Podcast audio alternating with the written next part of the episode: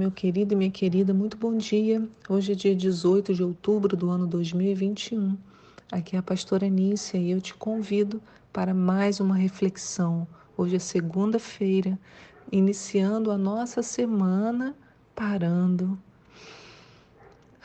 respirando e pensando na palavra.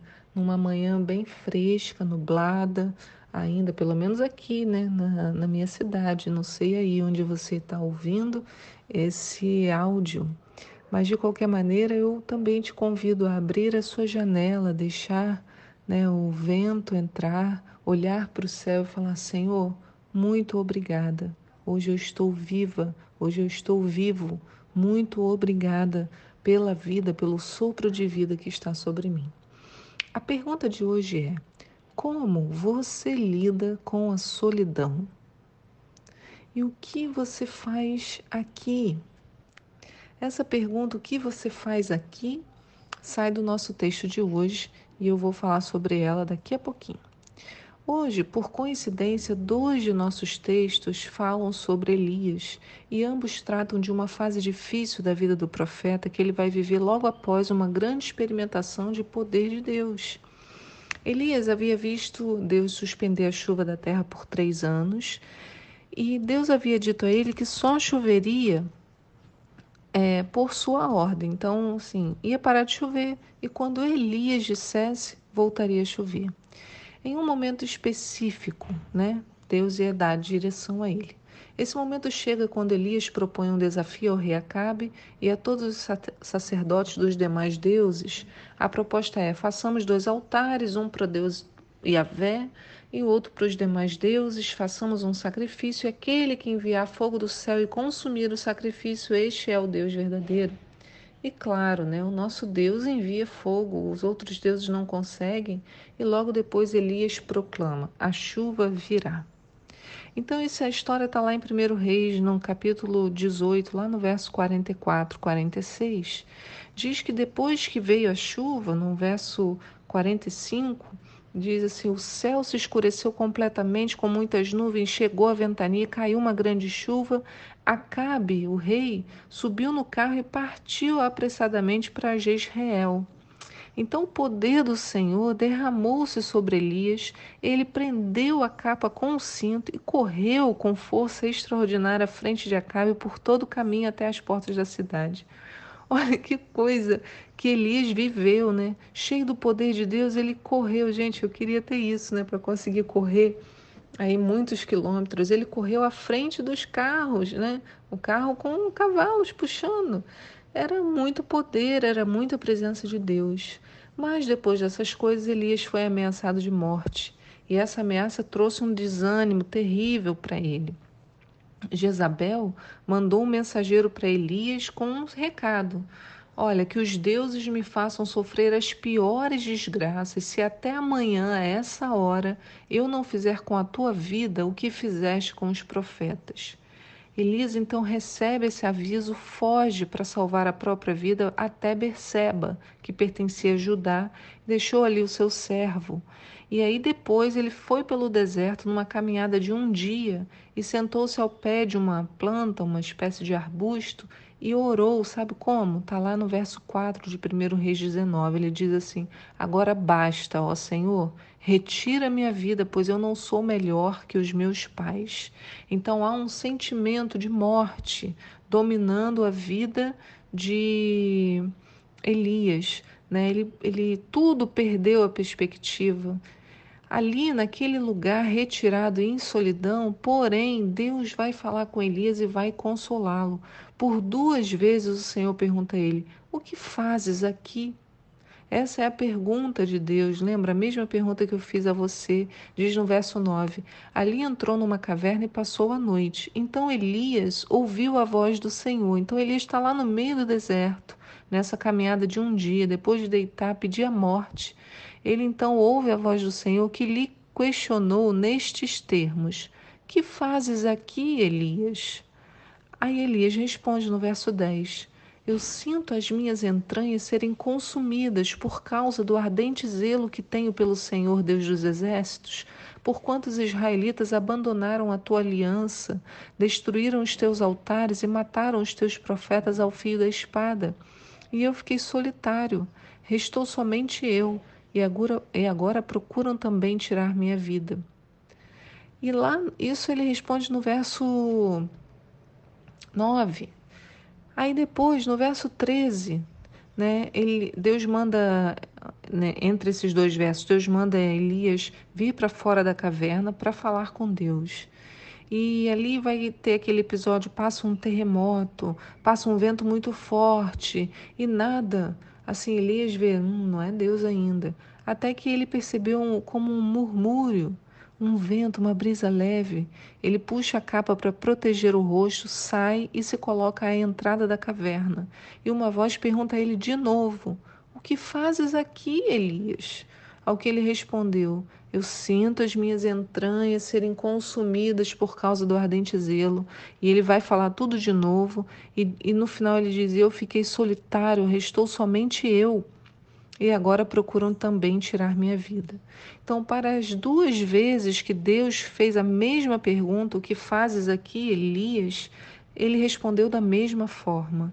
Ele falou como que as coisas terríveis que o povo fazia contra Deus o incomodavam, como ele desejava mudar essa situação, como ele se sentia só. Para Elias, naquele momento, apenas ele via o que estava acontecendo, apenas ele tinha revelação, apenas ele se consumia em ardente zelo e apenas ele estava disposto a morrer e apenas ele era perseguido. Mas não era isso que estava acontecendo. A verdade é que o medo, o cansaço de Elias o haviam cegado da real situação. Havia ainda muitos outros que queriam a mudança e a, e a transformação. Ele não era solitário, a não ser pela simples razão de que ele mesmo fugiu para aquele lugar e ali deu vazão à sua angústia. Quantas vezes, irmãos, nós alimentamos em nossa solidão sentimentos de terrível autoestima, de angústia, de ausência de apoio? Quantas vezes nós mesmos nos isolamos e depois culpamos a todos os outros pelo, pelo que está acontecendo? Ali, na solidão da caverna, a mente vagueia, criando mil teorias que só nos deixam mais deprimidos, abatidos, solitários. E a solidão, quando não satisfeita em Deus, traz mais solidão, porque o vazio no interior que vai se criando não pode ser preenchido por ninguém. Talvez seja esse o seu caso, mas talvez não. Talvez realmente você esteja em solidão por uma condição particular da sua história de vida, né? Às vezes não é quando você está falando eu estou sozinho, culpando outra pessoa, talvez seja isso, você esteja sozinho. Tem dois casos, né? Não estou diminuindo nem para um nem para outro. Porém, o que é importante a gente entender que mesmo na solidão, Deus vem ao nosso encontro se assim permitirmos. No pior da vida de Elias, o que, que ele encontrou? Encontrou conforto em Deus. Ele pediu para morrer, ao contrário de atendê-lo, o que, que Deus fez? O verso 5 conta: Mas eis que um anjo o tocou e disse-lhe: Levanta-te e alimenta-te. Abriu os olhos, olhou ao redor e eis que ali, junto à sua cabeceira, havia um pão quente que fora assado sobre pedras em brasa e uma vasilha com água fresca. Tendo comido e bebido, voltou a se deitar. E o anjo do Senhor veio pela segunda vez, tocou e lhe recomendou: Levanta-te e come, porque a viagem será muito longa. Então ele se levantou, comeu e bebeu, e fortalecido com aquele alimento, viajou quarenta dias e quarenta noites até chegar ao Sinai em Horebe, o monte de Deus. Então o anjo do Senhor alimentou Elias para que para que ele se encontrasse ainda mais com Deus, ele tivesse força para voltar-se a Deus. Então, esse alimento, o pão, Jesus é o pão da vida, a água abundante, Jesus, elementos que falam de Jesus, deram a Elias a condição de viajar por muitos dias para encontrar o Senhor o monte de Deus. Então, ao invés de permitir que Elias morresse em seu sentimento de solidão, depressão, angústia, Deus enviou alimento, enviou água e permitiu ainda que o profeta descansasse. O anjo veio e o tocou. Eu achei esses dois detalhes muito importantes. Isso é muito maravilhoso, porque sabemos bem o que o descanso e o toque podem fazer uma, na, na vida de uma pessoa. Elias recebeu o maior consolo possível, o consolo de Deus. Não é isso, irmãos, que a gente está vendo aqui? Né? O texto de Romanos hoje também fala sobre o profeta Elias, como eu disse. O apóstolo Paulo argumenta no capítulo 11, né, no verso 2. Ou não sabeis o que a Escritura diz sobre Elias, como ele clamou a Deus contra Israel, segundo afirma a Escritura: Senhor, assassinaram os teus profetas, destruíram os teus altares e somente eu permaneci, e agora procuram matar-me também? Entretanto, que lhe declarou a resposta divina? Isso está lá no capítulo, no verso 4. Reservei para mim sete mil homens que não dobraram os joelhos diante de Baal. Assim, pois, em nossos dias há igualmente um remanescente separado pela eleição da graça. Então, Paulo mostra a resposta de Deus ao sentimento de solidão de Elias. Não, ele não estava sozinho, não era apenas ele que via, não era só ele que se consumia nas entranhas pelo zelo, não era apenas o seu joelho que se dobrava diante do Senhor, havia outros sete mil homens que estavam como ele. Assim também conosco, não, não estamos sós, não somos os únicos que sentimos solidão, não somos os únicos que sofrem, não, nem tampouco os únicos que ainda servem ao Senhor.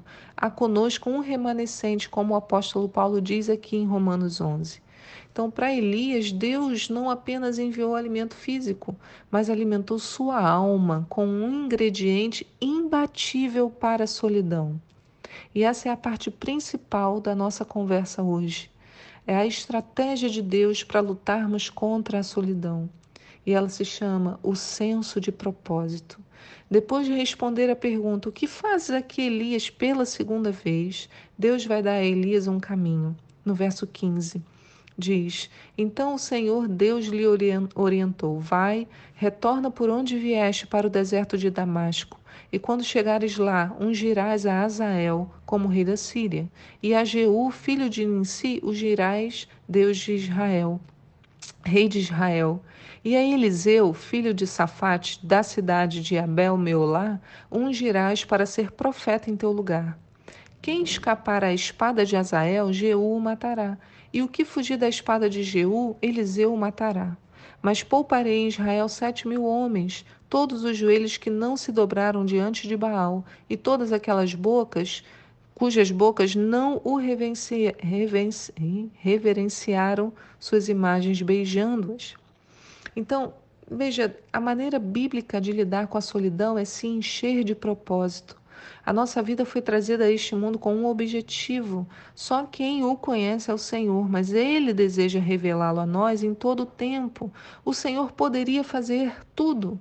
Ele poderia, Ele mesmo, evangelizar, mas Ele nos dá a tarefa. O Senhor poderia fazer aquilo que hoje eu faço, mas Ele me, me dá a tarefa, Ele te dá a tarefa.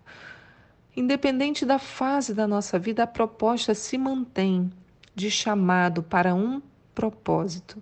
Para Elias, o Senhor falou: Olha, tem muitas coisas ainda para você fazer. Você está aqui achando que você está solitário, mas eu já te mandei o anjo, mandei o alimento. Você agora chegou no monte de Deus. Deixa eu te falar. Você vai ungir Azael, depois vai ungir Jeú e ainda vai ter um discípulo, alguém para passar o conhecimento da sua vida. Quanto conhecimento há em mim, em você, experiências de vida que o Senhor quer que você compartilhe, dê a outras pessoas, seja acolhendo, né? Seja exortando, seja conduzindo. Além disso, Deus falando para ele: Eu vou te mostrar que você não está só, tem outros sete mil homens como você. Então, assim, com senso de propósito, Elias conseguiu lutar contra aquele sentimento de solidão.